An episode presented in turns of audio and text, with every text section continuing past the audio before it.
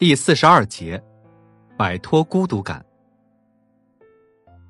现在，虽然时代越来越进步，但我们的社会却有一种疾病越来越普遍，那就是孤独。即使处于拥挤的人群中，我们仍然会感觉自己形单影只。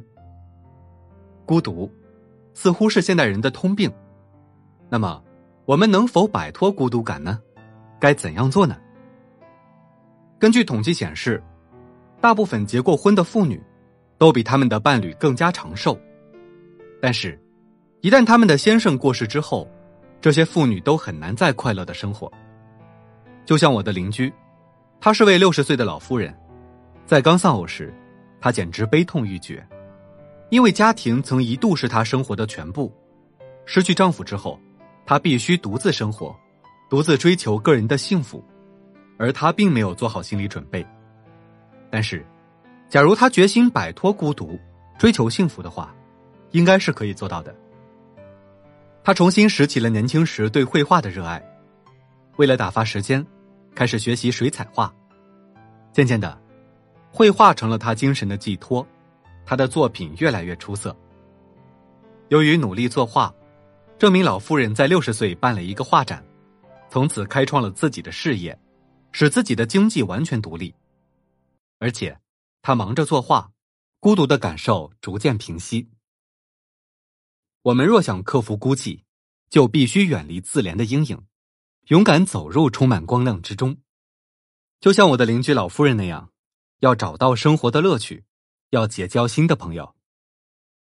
当然，孤寂并不专属于丧偶的人，无论是单身的男子或美丽的女士。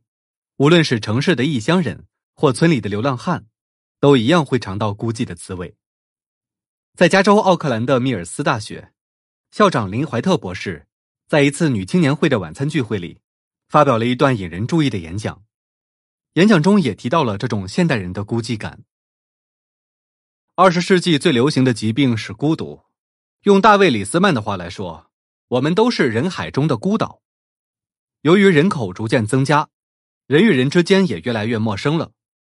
居住在这样一个不拘一格的世界里，再加上政府和各种企业经营的模式，我们必须经常由一个地方换到另一个地方工作。于是，人们的友谊无法持久。这个世界就像进入另一个冰河时期一样，使人的内心觉得冰冷不已。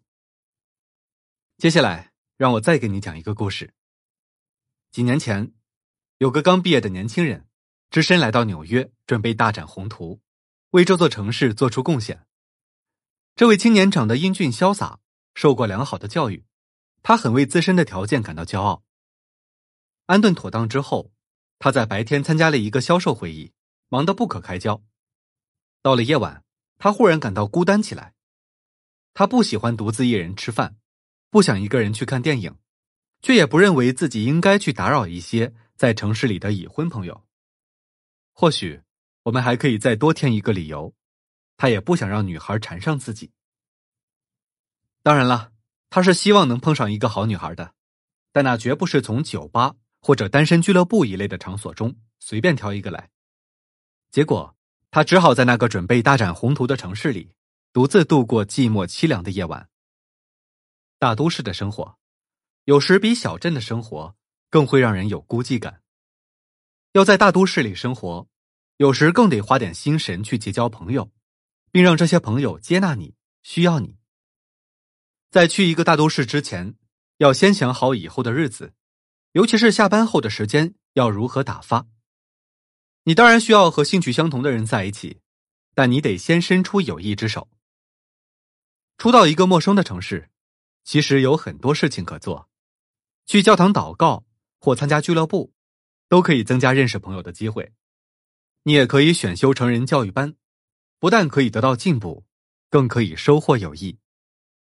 但是，假如你只是一个默默的在餐馆里吃饭，或在酒吧独自喝闷酒，那就得不到什么情谊了。你一定得安排自己做些什么事。与刚才说的那位青年不同，有个生活在大城市里的年轻女孩，她在纽约东区与朋友合租了一间公寓。两个女孩都长得十分迷人，也都有着待遇不错的工作，都希望自己有朝一日能出人头地。其中一位聪明的女孩，她认为居住在大城市的单身女子，一定要仔细安排自己的生活，计划自己的未来。她在一间教会做业余工作，积极参加各种活动。她还加入了一个研讨会，在其中选修一门改进个性的课程。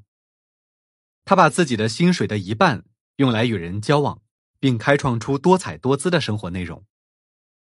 他的休闲活动适度而愉快，但对于社交关系则相当谨慎，尤其避免产生暧昧不清的男女关系。他初到纽约的时候，当然也感到寂寞，哪一个现代人没有这种感觉呢？但是他不像别人一样，在海底潜水半生，却只寻得一块海绵。他知道，自己一定要有计划。最终，他与一位聪明的年轻律师结了婚。婚后生活十分愉快，这便是他强调要达到目标的结果。他摆脱了孤单寂寞，得到了幸福快乐的人生。